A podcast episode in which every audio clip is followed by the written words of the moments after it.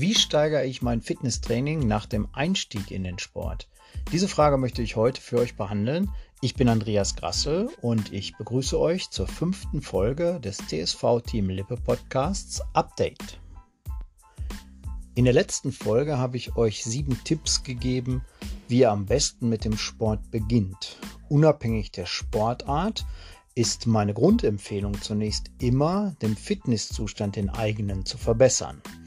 Optimalerweise gelingt das mit Walking oder Lauftraining. Das ist so meine Erfahrung, also mit Ausdauersport. Das ist das, was ich so meinen Sportlern anfangs immer empfehle und das habe ich ja in dem letzten Podcast auch deutlich gemacht. Wenn ihr die Tipps soweit verfolgt habt, seid ihr durch regelmäßiges Training möglicherweise an der Stelle, dass ihr euer Training steigern müsst. Doch warum ist das so? Mir persönlich ist wichtig, dass man diese Hintergründe auch versteht und äh, deshalb möchte ich euch mal meine Meinung dazu hier in diesem Podcast näher bringen. In meiner Auffassung von Sport unterscheide ich Bewegung und Training. Bewegung ist für mich jede Form von Aktivität. Wesentliche Eigenschaft ist, äh, dass der Körper durch die Reize aus dieser Bewegung nicht in ein Ungleichgewicht äh, versetzt wird und somit eben keine Anpassungsreaktion für Muskel- und äh, Konditionsaufbau verursacht wird. Zwar ist ein Spaziergang, Wandern oder E-Bike fahren äh, gesund und Bewegung fördert sicher auch die Mobilität des Körpers, also er äh, wird mobil gehalten, aber Training in, in meinem Sinne ist es eben nicht. Versteht mich bitte nicht falsch. Also spazieren gehen, Wandern und E-Bike fahren sind tolle Sachen. Aber in meiner Auffassung von Training passt das eben nicht rein. Es wird sich, äh, wenn man diese Dinge so betreibt, nichts verändern. Äh, der Körper bleibt einfach im Gleichgewicht. Das willst du aber eigentlich mit deinem Einstieg in den Sport nicht erreichen. Weil wenn du das erreichen wolltest, dann würden dir Spaziergänge reichen. Dann müsstest du dich gar nicht mit dem Thema Ausdauersport auseinandersetzen. Und deswegen steht bei meiner Auffassung von Training das Ziel im Vordergrund. Also darauf zu trainieren, einen 10-Kilometer-Lauf zu schaffen oder diesen 10-Kilometer-Lauf in einer besonderen Zeit zu schaffen, abzunehmen oder den Fitnesslevel zu erhöhen, also besser zu werden, eben sich und seinen Körper zu optimieren. Um diese Ziele zu erreichen, muss das Training eben Reize setzen und den Körper durch diese Reize in ein Ungleichgewicht bringen. Wenn dir das gelingt, werden im Körper Anpassungsreaktionen hervorgerufen, die eben ja mittel- oder langfristig zu den Zielen führen, die du dir gesetzt hast. Und das ist eben ein wesentlicher Aspekt. Also die Bewegung ist so zu sehen, dass der Körper bei Bewegung im Gleichgewicht bleibt und beim Training wird der Körper äh, ja dazu genötigt, sage ich jetzt mal so ganz vorsichtig, ähm, Anpassungsreaktionen zu zeigen, also sich zu entwickeln. Und das ist das, was wir mit Training hervorrufen wollen. Kurz gesagt ist das auch die Antwort auf die Frage, warum muss ich mein Training steigern? Weil du deinem Körper Reize setzen musst und Anpassungsreaktionen hervorrufen musst. Nochmal kurz reflektiert, als du mit deinem ersten Lauf möglicherweise gestartet bist, hast du deinen Körper in ein Ungleichgewicht gefahren. Vorausgesetzt, du hast vorher auch untrainiert, aber das setze ich jetzt mal voraus. Dann bist du also in ein Ungleichgewicht gefahren und hast einfach weiter trainiert. Der Körper hat darauf mit Anpassungen reagiert und nun hast du so das Gefühl, dass du den anfänglichen Lauf möglicherweise problemlos schaffst. Und das ist einfach durch diese Anpassung, die der Körper vorgenommen hat, erreicht worden. Also du hast dann entsprechend gut trainiert. Ist diese Anpassung aber voll, vollzogen, ist der Körper, und das ist sein Ziel, wieder im Gleichgewicht. Er hat also wieder das Gleichgewicht hergestellt. Und da müssen wir ihn wieder stören. Das heißt, wir müssen jetzt die Intensität ähm, verändern, damit der Körper aus dem Training, was du ja eingeleitet hast, nicht in bloße Bewegung mutiert. Ich hoffe, das kann man so nachvollziehen. Das ist ein bisschen komplexer, dieses Thema. Ich versuche das einfach zu erklären, aber das sind so die, die Aspekte, die man einfach im Hinterkopf haben muss. Mein Training basiert auf der Grundlage des Modells der Superkompensation, so nennt man das. Ähm, heißt zusammengefasst eben das, was ich beschrieben habe. Ich störe mein Training, also gezielt das Gleichgewicht des Körpers ähm, oder ich störe mit dem Training gezielt das Gleichgewicht meines Körpers und äh, zwinge den Körper eben damit Gegenmaßnahmen einzuleiten. Die Trainingsreize, die ich da setze, unterscheide ich nach der Reizstufenregel in vier Reize. Die kann man ganz kurz mal erklären. Das eine ist der oder der erste Reiz ist der unterschwellige äh, Reiz. Das bedeutet, es findet keine Anpassungsreaktion statt und äh, eine solche Art Training ist eher wirkungslos. Die zweite Reizstufe ist unterschwellig schwach. Ähm, da wird das Niveau äh, erhalten, was man hat, also das Niveau der Funktionen erhalten, ähm, aber eben nicht ausgebaut. Also es ist eher so ein Erhaltungstraining. Die dritte Reizschwelle ähm, ist die überschwellig starke Reizschwelle. Hier werden Anpassungsreaktionen ausgelöst und äh, das Training fühlt sich anstrengend an. Also das ist so die, diese klassische äh, dritte Reizschwellenstufe, in der das Training wirklich auch beginnt. Also das Training fühlt sich dann anstrengend an. Und die vierte Reizschwelle ist die zu starke Reizschwelle. Ähm, die ist dann einfach körperschädigend. Also eine saubere Ausführung von Übungen oder von Techniken, was auch immer du jetzt gerade für den Sport machst, ist dann nicht mehr möglich. Und äh, es entstehen auch Schmerzen langfristig, äh, Sportverletzungen und ähnliche Dinge. Das ist einfach die äh, Stufe, in der man sich äh, nicht bewegen sollte. Aber was genau bedeutet das denn jetzt für dein Training? Das wollten wir hier in diesem Podcast heute besprechen. Hm, wie machst du also weiter? Ja, wenn du einen einigermaßen Stand hast, also du diesen, diesen Lauf, ich bleibe jetzt mal beim Lauf, äh, einigermaßen gut hinkriegst, dann würde ich vermuten, dass dein Körper ja mit äh, Anspannung, äh, mit, mit, mit äh, Anpassungsreaktionen reagiert hat und äh, du solltest diese Strecke erstmal einschleifen. Das, das sage ich meinen Sportlern immer. Setz jetzt nicht sofort den nächsten Reiz, sondern jetzt fang erstmal an, deinen Körper einzuschleifen und dadurch wird diese Anpassungsreaktion, das spürst du, immer reduzierter.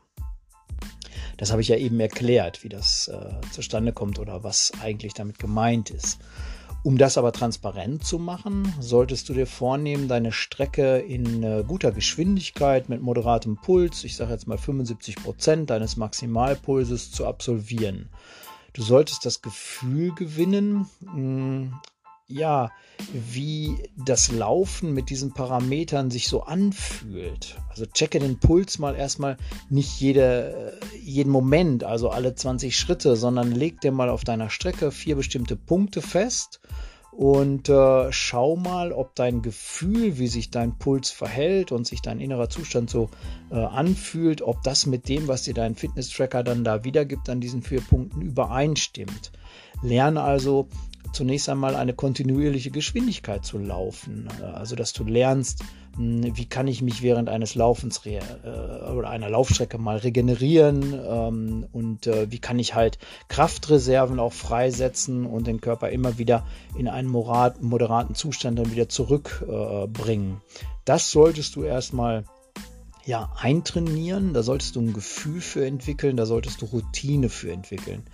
Diese Elemente sind sehr wichtig und äh, sollten extrem gut verinnerlicht werden.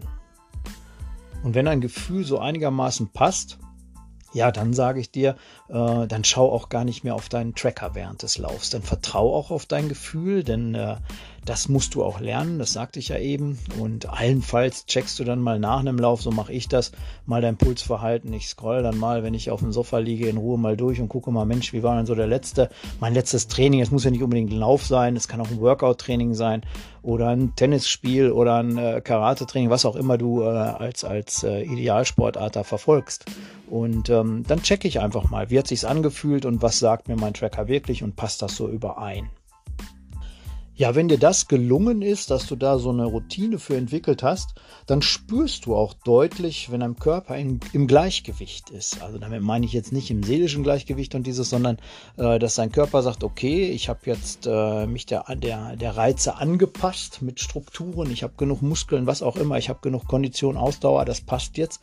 und jetzt bin ich im Gleichgewicht und muss nichts mehr verändern. Das spürst du sehr, sehr deutlich und das ist dann der Moment, ähm, wo dir klar sein muss, jetzt ist es Zeit für neue Reize. Sonst bin ich wieder äh, bei vorhin, mutiert dein Körper aus dem Training eben bloße Bewegung zu machen und das willst du verhindern. Also neue Reize setzen.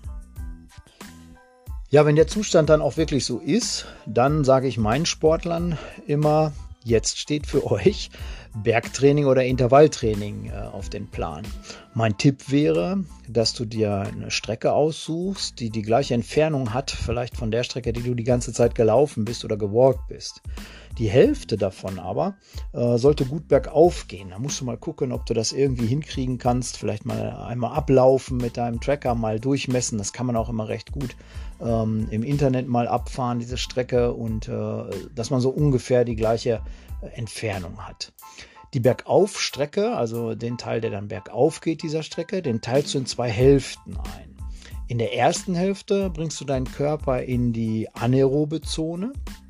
Das bedeutet ein Puls von 80 bis 90 Prozent deines Maximalpulses. Ich würde mal versuchen, dich erstmal von dieser 90 Prozent Schwelle wegzuhalten, ähm, damit es nicht zu gefährlich wird für dich am Anfang. Also beweg dich mal so in dieser Range, aber vielleicht äh, gehst du nicht direkt an die 90 Prozent, sondern machst einfach mal bei 88 Schluss. Ähm, und das versuchst du einfach in der ersten Hälfte durchzuziehen.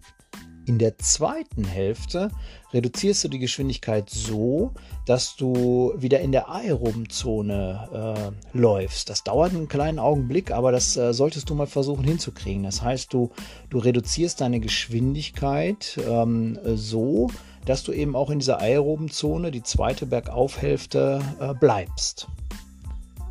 Den Rest der Strecke, also dann ähm, der neu gewählten Strecke von dir, läufst du dann wie gewohnt in der gewohnten Geschwindigkeit, versuchst in der aeroben Zone zu bleiben, also einem Puls von 70 bis 80 Prozent von deinem Maximalpuls und läufst dann wieder zurück. Also Hauptaugenmerk liegt also auf den ersten Teil der Strecke mit dem, äh, mit dem Bergauf-Element. Auch hier kann ich dir sagen, trainiere das erstmal eine Weile und dann versuch wieder äh, ein Gefühl für deinen Körper zu kriegen. Das heißt, du läufst diese Strecke, setzt dir wieder zwei, drei, vier Punkte, äh, an dem du mal deinen Puls abfragst und das mal mit deinem Gefühl ähm, ja, abgleichst. Passt das so? Und wenn du da merkst, na, das nähert sich an, dann würde ich langsam den, den Lauf normalisieren. Also darunter verstehe ich, dass du versuchst, die gesamte Strecke, also mit dieser Bergaufhälfte, äh, einfach in, in gutem Pulsverhalten zu laufen. Bergauf kannst du mal kurze Peaks anaerob dann kriegen, aber mehrheitlich solltest du in der aeroben Zone laufen, ja. Ähm, da solltest du dann drauf achten. Also wenn du dann musst dann versuchen, die Geschwindigkeit so zu dosieren, dass das so ungefähr passt. Anaerob nur ganz kurz, dann wieder raus. Das kann mal sein, die ersten paar Meter beim Berg, aber dann solltest du halt Geschwindigkeit und ähnliche Dinge solltest du wieder einigermaßen so kontrolliert haben, dass während des Bergauflaufens dein Puls sich auch wieder reduziert und wenn du ja das hinbekommen hast, äh, dann hast du ein Riesenziel erreicht. Du hast nämlich deine Fitness äh, deutlich verändert, wenn du mal überlegst, wo du mal angefangen hast. Dann hast du also Riesenschritte gemacht. Und wenn du auch diesen ersten Berglauf richtig routiniert hast, also normalisiert hast, dann würde ich dir empfehlen, äh, mit Intervalltraining zu starten. Also das wäre dann so der, äh, ja, ich sag mal, der das zweite, die zweite Leistungssteigerung, die man dann so aufsetzt äh, im Breitensport, wo man dann sagt, ähm, jetzt setzen wir durch bestimmte In Intervallreize äh, nochmal eine andere Form der Superkompensation, also sprich der, der Anpassungsreaktion und äh, die holt nochmal so ein bisschen mehr aus deiner Fitness heraus. Aber wie das funktioniert, ähm, da würde ich nochmal einen, einen anderen Podcast zu machen. Das würde, glaube ich, hier heute den Rahmen sprengen. Ich denke, wenn du jetzt schon mal ja, nach deiner nach deinem Sporteinstieg in der zweiten Phase mit dem Bergauftraining, das nenne ich jetzt heute mal so, äh, startest mit diesen Prinzipien, die ich dir gerade mal so definiert habe, dann äh, bist du auf dem richtigen Weg und wirst sehen, wie schnell sich dort auch die Erfolge einstellen. Ja, wenn du Fragen hast dazu, schreib mir gerne eine E-Mail. Das sind jetzt natürlich auch so, so Dinge, wo man vielleicht häufig sehr individuelle Fragen hat, aber ich beantworte die gerne. Über die Webseite unseres Vereins äh, findet ihr die äh, Kontakt-E-Mail-Adresse. Schreibt einfach eure Frage hin. Ich werde antworten und äh, möglicherweise das eine oder andere auch hier noch im Podcast, in weiteren Podcasts dann eben mal aufgreifen. Ja, damit sind wir am Ende des heutigen Podcasts. Ich bedanke mich fürs Zuhören und wünsche euch viel Erfolg mit eurem Training, mit eurer nächsten Trainingsphase. Bleibt gesund und kommt wieder vorbei, schaltet ein, euer Andreas.